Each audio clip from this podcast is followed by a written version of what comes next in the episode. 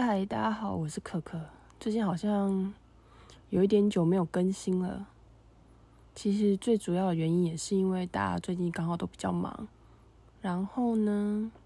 时间一直对不上。其实我们上次去，应该说前几天去高雄出差的时候，是有在车上跟 Nora 稍微聊一下。我们那时候也其实有录了一小段，就是因为车子在高速公路上开嘛，所以它其实的收音效果真的没有很好。然后我就尝试着想要把那一段音频给降噪跟去除一些杂音试试看，但结果还是失败。那其实，在上次我们 road trip 的时候。就是有点公路谈心的感觉。其实我们在讨论的话题是公司的同事如果是猪队友，以及舒适圈的你该怎么办？那为什么会说公司的同事猪队友跟舒适圈这两个会把它放在一起呢？其实我是觉得公司里面的人，然后跟你的相处非常的融洽和谐的时候，我觉得人很容易其实就会陷到一种舒适圈的状态。所谓舒适圈的状态，它就会比较偏向于，就是说，哎，大家都是互挺的嘛，就是在工作上，然后也可以互相 cover，嗯，大家和乐融融的，所以其实基本上你会很喜欢公司的那一种氛围，工作起来你可能也会特别开心，嗯，但我总觉得它就是会少了一种所谓的竞争意识，因为以前我在另外一间某一间公司工作的时候，其实我们的老板喜欢的是。严格来讲，应该算是一个所谓的冲突管理。一开始其实我也不知道那到底是怎么样的一个状态，反正那时候也二十几岁嘛，就菜菜的这样子。那冲突管理其实我后来觉得有它存在的必要，他会放任几个不合的同事一起去完成某一个专案。那这样子的情况下的话，我觉得冲突管理的好处是在于说。今天我可能看这个人不顺眼好了，可是这种是就是不能够只有一个声音嘛，不能像某一个国家嘛，只有一个声音的情况下话，可能会变不出什么新花样来。然后大家都都很就是共识都很有的情况下，其实我觉得做不太到什么突出的事情，就是会平平稳稳的，应该说适合稳定的公司去做这件事。可是如果当你今天一间公司它是需要发展跟创新的话，嗯，舒适圈的管理情况下的确是会，我觉得有一点有一定的风险存在，因为在这间公司，如果你过得太舒适，那就会变成是这间公司的竞争力会减低，或者是说我们过得太爽，所以我们就很容易去忽略这个市场上的变化到底怎么样，对，然后你就会可能会有误判局势的可能性出现，或者是说。啊，反正我就领一份死薪水嘛，不管好或坏，对我来说有差吗？对吧？大不了再换一间公司啊。其实我觉得很多员工的心态多多少少都会是这样的。那我觉得你今天即便你是老板或是主管，你也不用太 care，就是你的组员或是你的员工有这种心态，因为毕竟对于他们来讲，我就只是出来领一份薪水，做一份工作的，对啊。所以其实我觉得。看开一点就好了，因为现在我的状态比较像是卡在这个中间者。我认为 freelancer 的状态会比较像是既是员工也是老板，因为我们说穿了接案子也是在帮别人打工。那可是我们跟一般职员的差异是在于我们更有自主性。所谓自主性是。我可以选择不要做这个工作啊，或是说我可以选择不要接这个案子啊。但如果你今天是在公司的话，只要是公司决策要做的案子，或是决策要执行的事情，你没有选择的余地，因为你就是领人家薪水帮人家做事嘛。所以说，我觉得其实舒适圈的状态，嗯，有很多种形态的的呈现啊，应该是这样讲，就是舒适圈它有很多种的形态呈现。那你每一个阶段的舒适圈，其实情况都不见得一样。举例讲好了，就是假设今天是二十几岁，你去打工度假，那一开始你可能会有一点点不适应，因为毕竟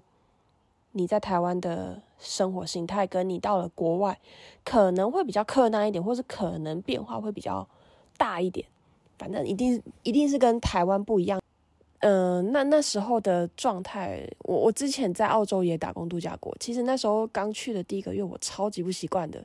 因为我会觉得我在台湾明明就是个动脑坐办公室的人，我为什么要去澳洲当农夫呢？然后付出劳力型的工作这样子。所以当你从做脑力激荡的工作转换成付出劳累呃劳力型的工作的情况下话，其实我觉得中间它就会有一个。一个过渡期，那这个过渡期其实就是看个人接受与不接受，所以其实一开始我是蛮慌的，我就很担心说：天啊，我一直在做这种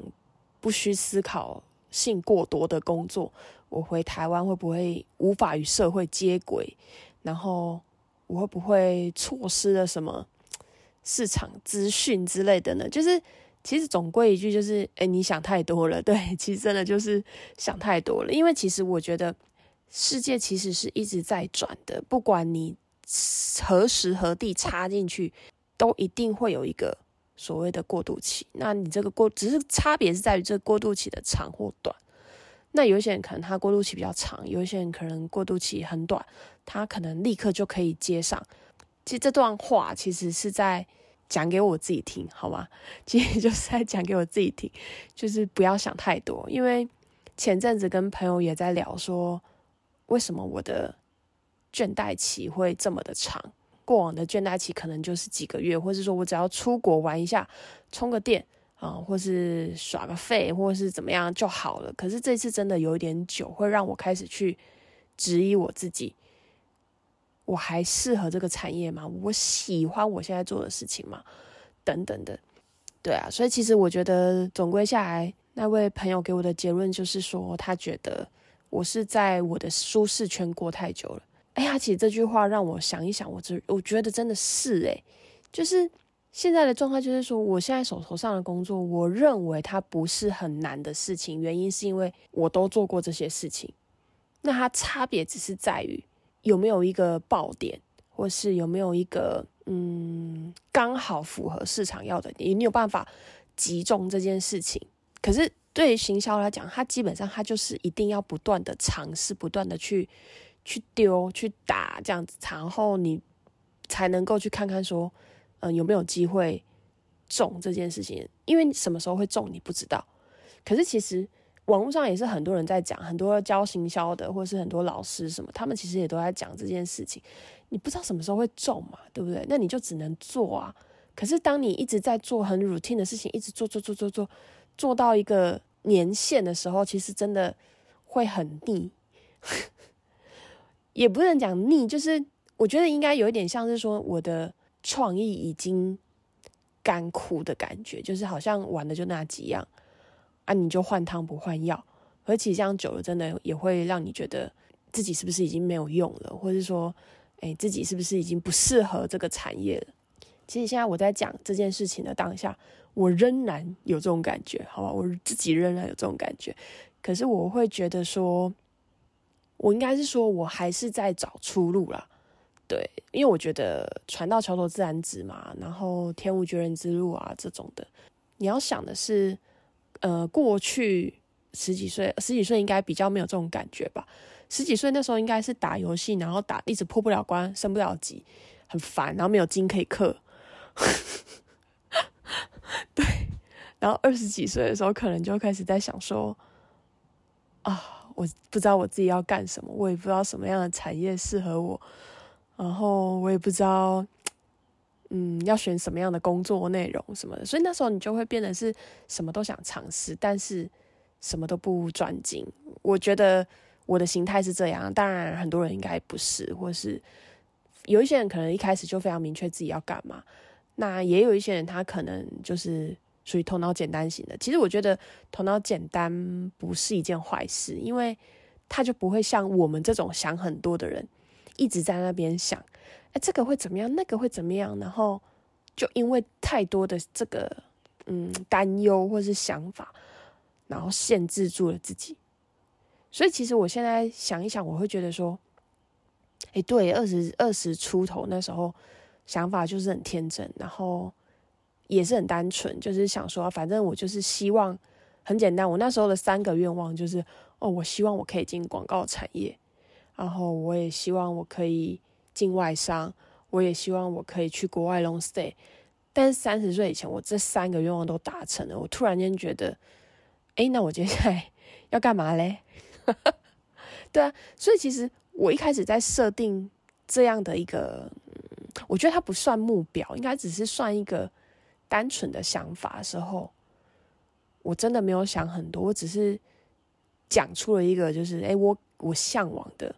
事情这样子而已。可是当过了三十岁之后，其实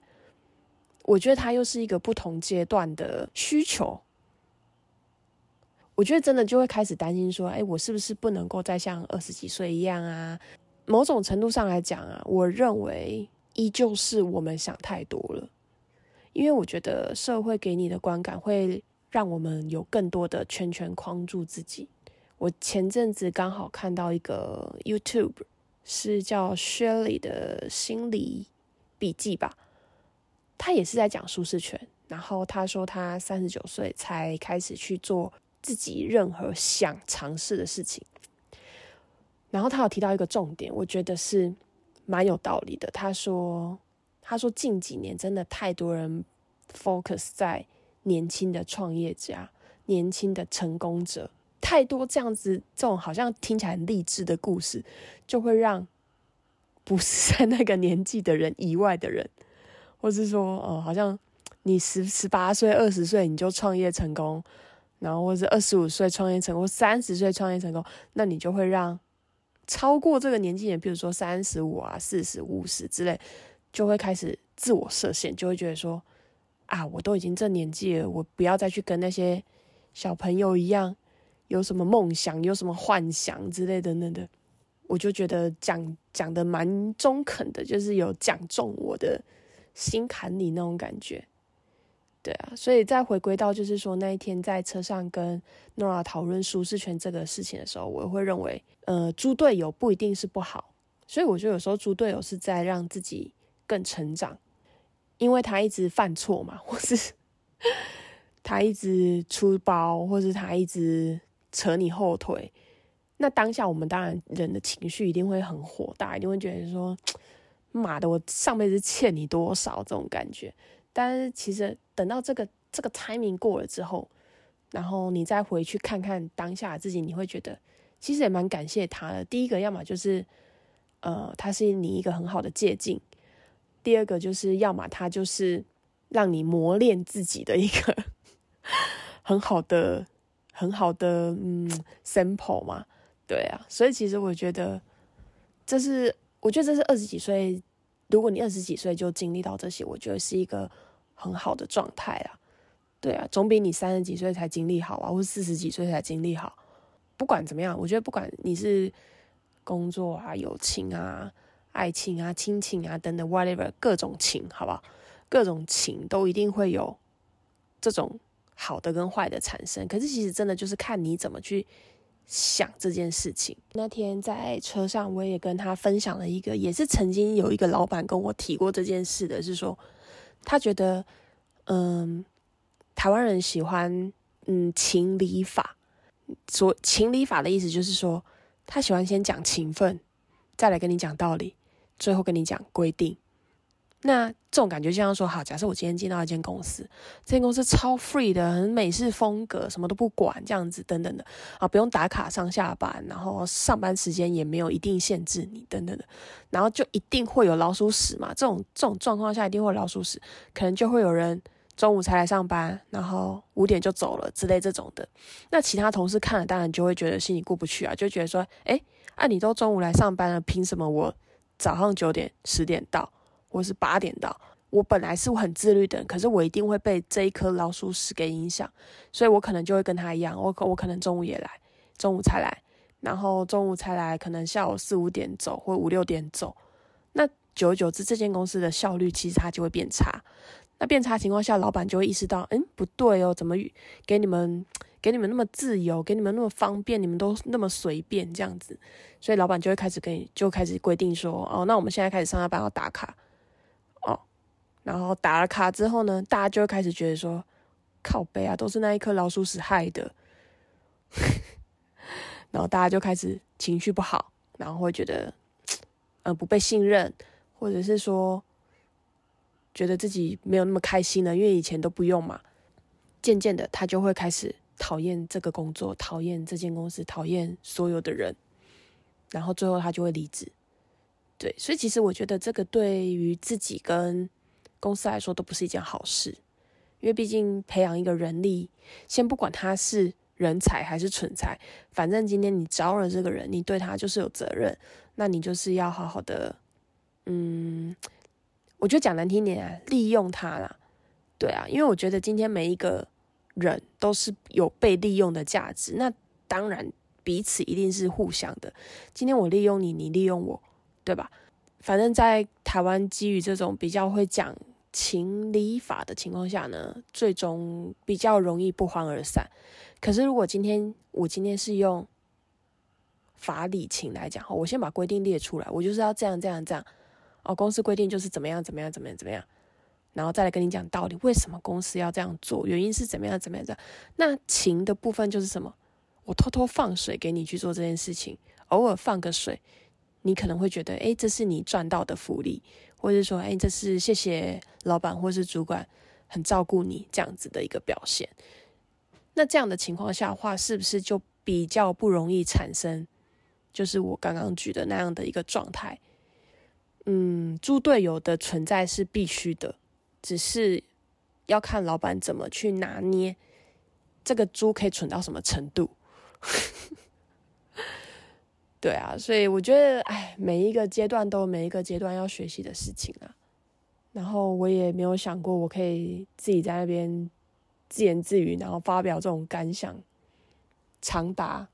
十五分钟。好，我想我明天应该又可以剪一集，先挡一挡了。虽然不见得一定有人听，但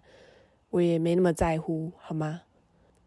好，希望下次真的可以有人跟我一起聊聊了，但是不要聊一个小时，因为真的剪到我很，我心很累，好吗？今天就先这样喽。拜拜，大家。